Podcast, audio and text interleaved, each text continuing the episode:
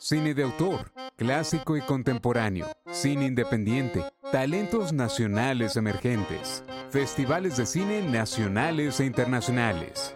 Todo esto es Cinemática, un podcast dedicado a mover el cine a través de las voces de tres amigos con distintos perfiles, el cinéfilo, la literata y el técnico.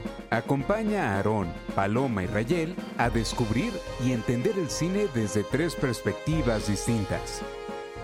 Cinemática, movemos el cine. Bienvenidos a su podcast de cine favorito, Cinemática, donde movemos el cine Primer podcast del año muchachos, eh, nos tardamos un poquito pero estamos de regreso. Eh, había muchísimas cosas que estaban sucediendo y, bueno, pero eso es lo de menos. Lo, importante es que estamos de regreso y estamos aquí. Me da muchísimo gusto saludarlos muchachos. ¿Cómo están Aaron? ¿Cómo están Paloma? Hola, hola Rayel. Bueno, pues primeramente me da muchísimo gusto volver a estar aquí con ustedes. No saben cuánto los he extrañado.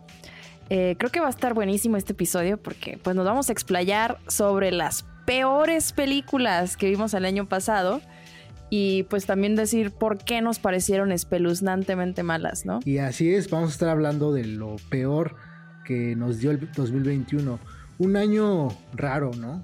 Para mí raro porque hubo decepciones, hubo muchas este, presentaciones eh, nuevas de películas esperadas y que también me encantaron, pero bueno, fue, fue un año al menos con más cine que, el 2020, ¿no? Entonces creo que eso fue algo positivo del 2021. Pero a, ¿a quién les gustaría empezar con, con este top que tenemos preparado? Bueno, yo creo que va a haber va a haber controversia para empezar. Vamos a decir esto, va a haber controversia porque no vamos a Siempre hay controversia. controversia. No, no vamos controversia, sí es. Exacto. Además que ya saben que a mí me encanta darles la contraria también, entonces yo quiero yo quiero abrir ya sé. Yo quiero abrir con una película que no entiendo, no entiendo, no entiendo, no entiendo por qué a tanta gente le encanta, porque está nominada a los Oscars como 20 veces. Eh, y estoy hablando de Don't Look Up, por el director Adam McKay, conocido por sus increíbles colaboraciones con Will Ferrell en películas pues de comedia, ¿no? O sea, como Step Brothers, Anchorman, The Other Guys. Y verdaderamente qué lástima que lo perdiéramos como director y escritor de comedia, porque ahora como este híbrido director, activista, político, se me hace terrible. O sea, esta película que la han comparado erróneamente con Doctor Strange Love de Stanley Kubrick por ser una sátira, la verdad es que no le llegan a los talones. O sea, a pesar de tener un cast de 10 con actores como, ya saben, Leonardo DiCaprio, Jennifer Lawrence, Timothy Chalamet, Meryl Streep, etcétera, etcétera. El guion, la edición y la intención del director no les hacen justicia a estos actores de este calibre. O sea, me voy a explicar. La edición, para empezar esos montajes del final tan obvios, tan bobos en el tercer acto, esos, esos, esos montajes que contienen imágenes así de bebés naciendo y llorando, abejas polinizando las flores, gente en la India rezando, o sea, tantos clichés absurdos. Y luego el guion, sumamente repetitivo. Los primeros 30 minutos, les voy a ser sincera, yo estaba bastante interesada en la película, en las actuaciones, en el mensaje, sobre todo porque unos amigos míos les encantó la película y me, la recomendaron mucho. Pero después de 30 minutos me cansé. O sea, es que cuántas veces Adam McKay me tiene que repetir lo mismo por dos horas y media. Que los republicanos son unos bufones, que los ricos se quieren hacer más ricos, que la gente es apática y por eso el planeta va a desaparecer. Ok, ya entendimos. Esta película no contiene ningún mensaje original, no está proponiendo nada nuevo o fresco, o suficientemente empático para crear un cambio. Todo se presenta de una manera muy obvia, muy tonta. O sea, te cansas de tanta propaganda política. Eh, los personajes todos son caricaturas que carecen de tridimensionalidad. La intención del director por hacer este proyecto se me hace, ay no, estereotípica. Y los, o sea, que los millonarios nos digan, ay, es que hay que salvar el planeta. Pues bien, gracias. Gracias a Adam McKay por hacerme perder dos horas y media de mi vida. No sé qué opinas. Están muy, muy, están muy molesta, Estoy muy apasionada sobre el tema porque está nominado, o sea, lo nominaron en todo. Yo creo que, la, yo creo que es el problema, ¿no? Que sí, la, la, nominación es el problema. Yo creo que, eh, bueno, sí, siempre hay gente que va a decir que le gusta o no, pues hay gente que igual le gusta Rápido y Furioso, ¿no? Eh, sí, exacto. O sea, yo creo que el problema vendría de allí.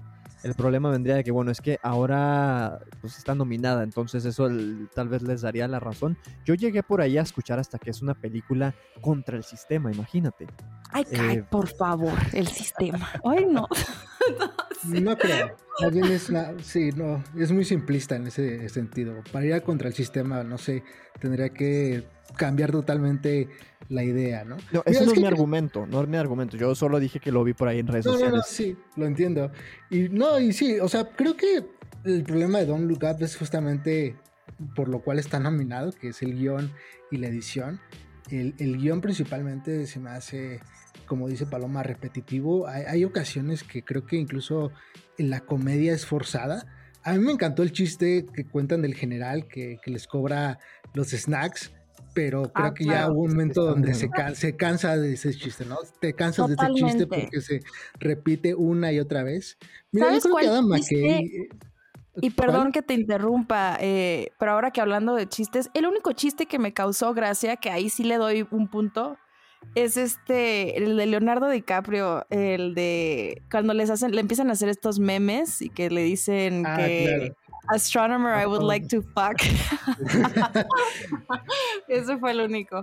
Pero no, de ahí en más. Entre ahí también me gustó, se me hizo bastante simpático cuando salió como en el tipo este de Plaza Sésamo. Bueno, o sea, hay, hay cositas, ah, ¿no? y también la, canción está con Adriana, con Ariana Grande, también se me hizo bastante divertida. Es, es, muy buena. Es, es, que es una película de momentos, pero realmente le falta mucho. Mira, yo creo que Adam McKay es un, es un buen director. Digo, voy a, aquí te voy a dar como la contraria, Paloma, porque sin Adam McKay no tendríamos una de las mejores series de este momento, que es Succession. Adam McKay dirige el primer episodio de Succession y aparte hay mucho dentro del ritmo de Adam McKay que toma la serie de, Succession. Aquí creo que lo que falta es que a Adam McKay le hace falta un, un, un guionista, un mejor guionista y un mejor editor y creo que hubiera sido un resultado distinto. También siento que Netflix, eh, no sé, está metiendo cierta presión ya en cuanto al tipo de contenido que, que a la audiencia le gustaría ver, porque recordemos que Netflix ya no se basta tanto en cuanto a, a por ejemplo, el contenido actual, sino que se basa ya más en un algoritmo. Entonces también tienen que meter los directores ciertas cosas para que, pues no sé, eh, sea como eh, no sé, simpático con, la audiencia o con la audiencia actual, sobre todo progresista, ¿no? Porque siento que también tiene un mensaje muy progresista, como dices tú, el, como el satanizar a las empresas, a los eh, millonarios, a la tecnología, etcétera, ¿no? Entonces, creo que ese también es el problema. Si a Adam McKay le hubieran dado quizás eh, otra, otra productora, a lo mejor el resultado hubiera sido diferente. Yo siento. Yo creo que también. Es que creo que, creo que lo que me molesta de esta película es la, es la propaganda política, ¿no? O sea, yo no creo que sea un, mal director Adam McKay, por eso yo mencioné sus trabajos como, como director de comedia. O sea, a mí me gusta mucho Step Brothers. Eh, todos los trabajos que hizo con Will Ferrell creo que están bastante decentes, están muy bien. Eh, como tú dices, Succession yo creo que es una de las mejores series que tenemos ahorita en la actualidad. Entonces no lo estoy criticando a él como director, sino más bien como su película que es pura propaganda política y que, y que, o sea, no, no, no, no, que ya se regrese a hacer comedia nada más.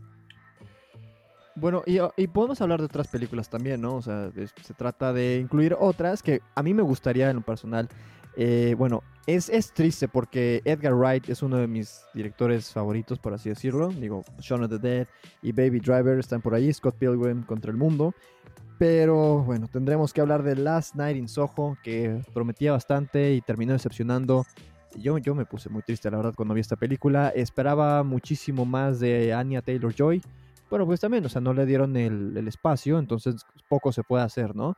Pero, bueno, decepcionante, yo creo esta película, especialmente eh, la narrativa al final, ¿no? O sea, que yo creo que termina siendo pues no sé, una película de estas como que para, para motivar a las, a las jovencitas a que realicen sus sueños y al último yo creo que ese no era el mensaje original de la película. ¿Tú qué piensas, Paloma? No, es más, pero déjame preguntarle primero a Aaron porque yo sé que a Aaron también le apasiona eh, el trabajo de Edgar Wright. No sé cuál sería tu opinión en esto.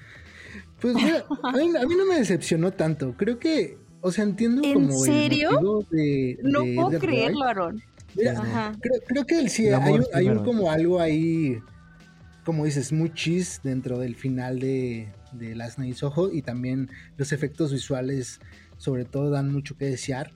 Ah, bien, viniendo de alguien como Edgar Wright, que por ejemplo en Scott Pilgrim te muestra efectos visuales muy fantásticos y, aparte encuadres también eh, como si estuvieras en un cómic. Aquí siento que Edgar Wright el, lo que quiso hacer es como reconstruir el, género del gallo, ¿no? que es este, este género italiano donde antes eh, se contaba la historia de un crimen, pero este crimen tenía pues contextos sobrenaturales, ¿no? Entonces, aquí lo que pasó fue que pues romantizó mucho este género y siento que es ahí donde está su falla. Si lo comparamos con el, gallo, que, que en su momento era como pues eh, un género sobre todo violento, eh, explotaba sobre todo la sexualidad de las mujeres. Creo que Edgar Wright se está como que uniendo al progresismo otra vez porque trata como de, de, una forma romantizar eh, el gallo, pero, pero de una forma más light. Y eso fue lo que, que pasó en este, en este caso. No sé, ¿tú qué opinas, Paloma? No, yo esta película me decepcionó muchísimo más que Don't Look Up. La verdad, este, wow, terrible. Creo que me dio más coraje, de verdad. Eh, es que el tercer acto está terrible. O sea, el, primer acto yo estaba eh, metida ahí, me metió como esta historia de muy parecida a Midnight in Paris. Eh, que vámonos al pasado y en el presente y esta onda y dije yo, bueno, pues acá se me hizo algunas este, tomas bastante interesantes, tiene buenos encuadres, etc. Pero después el CGI está horrible. O sea, el, homenaje este que hizo como la película Repulsion de Polanski está insufrible. Y luego ese final tan ridículo. No, no, no lo puedo sacar de mi cabeza. O sea, la, la abuelita asesina a todos nuestros radioescuchas, os háganse un favor y no vean esta película. Salven dos horas de su vida. Y esa es otra cosa. Estas películas, aparte de malas, duran dos horas. es tremendo, es tremendo esto. Yo la vi en el cine y fui, sí, sí, fue un poco decepcionante, la verdad. Eh, especialmente, como lo decías, ¿no? Veniendo de, Edgar Wright. Eh, eh, se esperaba bastante, pero bueno, ya yo creo que y cada quien es su punto yo creo que estoy con el corazón roto, especial después, pues especial después de Baby Driver, ¿no? Que independientemente que si la historia no te gusta o, bueno, que tenemos un final ahí también en el tercer acto medio, medio inesperado, especialmente con el, personaje de Kevin Spacey, pero bueno, mm, inclusive el, sonido siempre es algo que destaca mucho en las películas de Edgar Wright y esta vez se me hizo que totalmente, pues tampoco se logró. Y, y, bueno, a otros temas que yo creo que para empezar eh, el año pasado yo creo que esto fue lo primero que se empezaba a hablar que fue eh, la película que esperábamos que iba a regresar a las, a, las, a las, personas al cine que iba a revolucionar el blockbuster ¿no? sí exactamente que, que, bueno después del covid no que íbamos a regresar a ver esta película. Y estamos hablando de Godzilla contra Kong que bueno híjole. sí. No igual como dice Paloma es una película que yo, yo cuando la vi, qué bueno que la vi en, un servicio de streaming que es HBO Max, porque no hubiera pagado por ella. Y como dices, dos horas perdidas de mi vida. Es que, aparte, yo sé que no, no, esperaba mucho esta película. Realmente lo que esperaba ver era el enfrentamiento entre pues, los, los titanes, ¿no? Los clásicos titanes que es King Kong y Godzilla pero ni para esto fueron, creo que, eficientes, porque solamente nos presentan dos actos, dos actos de pelea y es todo lo que vemos. Todo lo demás es pura historia y relleno dramático de los personajes y sus conflictos y que no, no está mal, pero, pero creo que también la audiencia va a, ver justamente esta batalla y, esperas mucho de ella y te dan tan poco, ¿no? Entonces, eso es lo que me decepcionó más de esta película. Eh, yo sé que no, no hay un gran guion dentro de ella, como le he dicho, o sea, lo pusimos en miércoles remix porque la, versión japonesa es, es este, icónica. La, la, primera vez que se juntaba la, cultura japonesa y la cultura eh, estadounidense, cada, cada uno con sus con su monstruo em, emblemático, Japón con, con, con Godzilla y, Estados Unidos con King Kong. Entonces, también el regreso de Universal para, para hacer el, el este universo de, de, monstruos, pero que fue fallido, creo yo.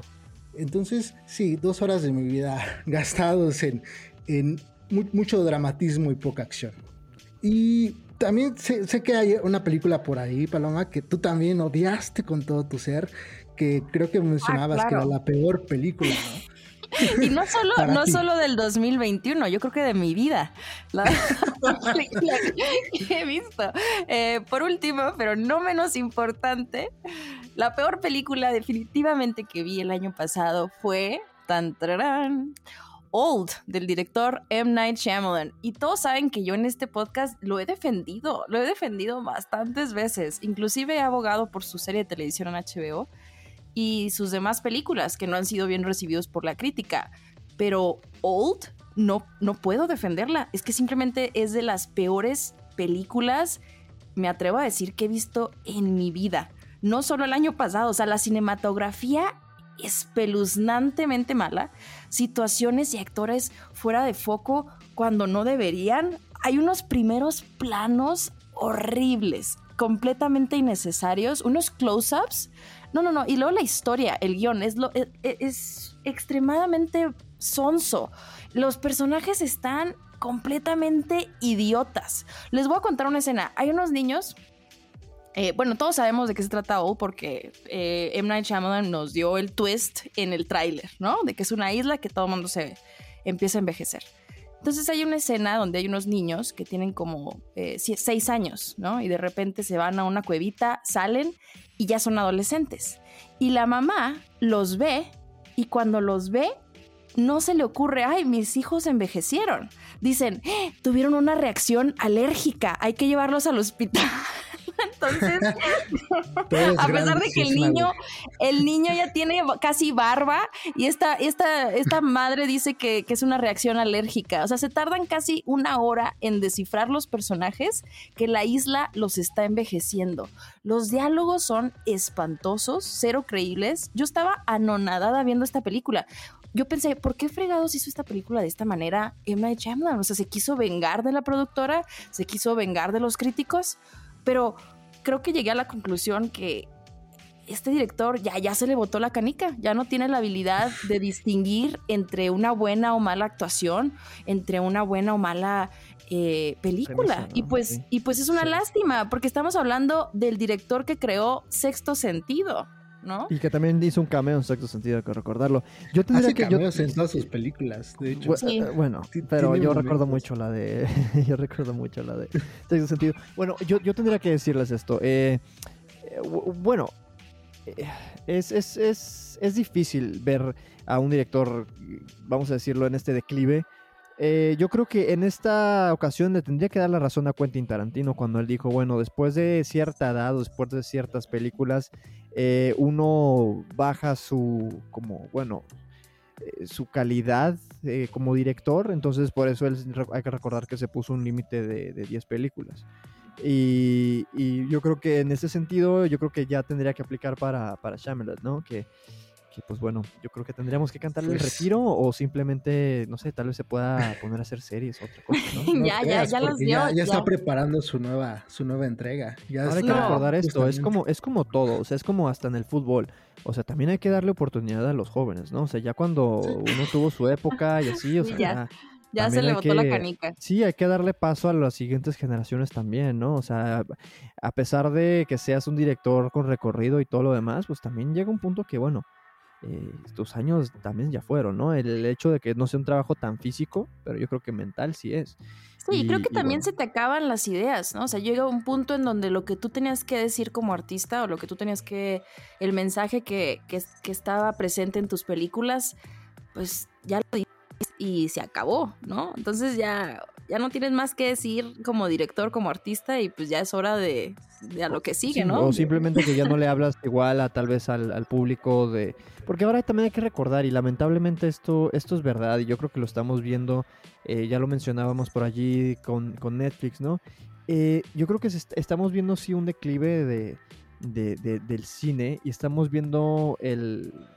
Bueno, yo creo que ya le llamaría el, la llegada, pues, ¿no? del contenido. No necesariamente cine, pero ya es, ya es como contenido, ¿no? Y se trata de sacar lo más que se pueda y lo más rápido, ¿no? Y el caso es también ahorita de, estamos viendo cómo el año pasado hubo una huelga eh, que, muchas personas de la industria eh, eh, em, amenazaron, ¿no? Con, con, irse a la huelga. Estamos viendo que hay películas que, que se filman en 15 días, que es son unas cargas laborales intensas. Entonces, por lo mismo yo creo que también eh, ya no hay mucho tiempo de maniobra y especialmente yo creo que si a, una persona como, como Chamberlain que le dan este el presupuesto, pues lo va a tomar y lo va a hacer. Entonces no hay mucho tiempo ya de, de, ver revisiones de guion, de, de, estar trabajando los actores, o sea, todo tiene que ser rápido. Entonces yo creo que también ahí viene el declive de, de muchas, de muchas películas.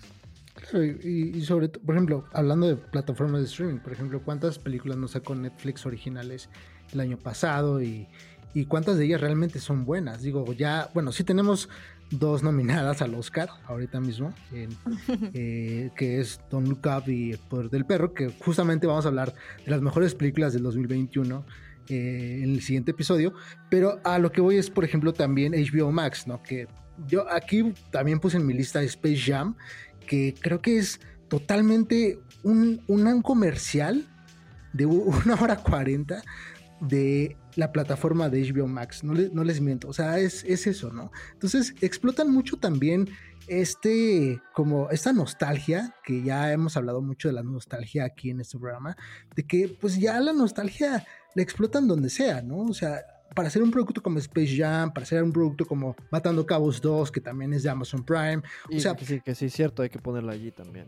Sí, o sea, creo que ya se, van por más por la, digamos, el producto en sí, el contenido de, de, generar nostalgia, que realmente por la, por la película, ¿no? O sea, en sí por la película. ¿Por qué no generar algo nuevo? Eso es, también lo que pasa ahora con las plataformas de streaming. Es todo un algoritmo que solamente va indicando qué le gusta más a la gente y por dónde va la tendencia. Y siento que eso le quita el sentimiento de, generar una nueva obra.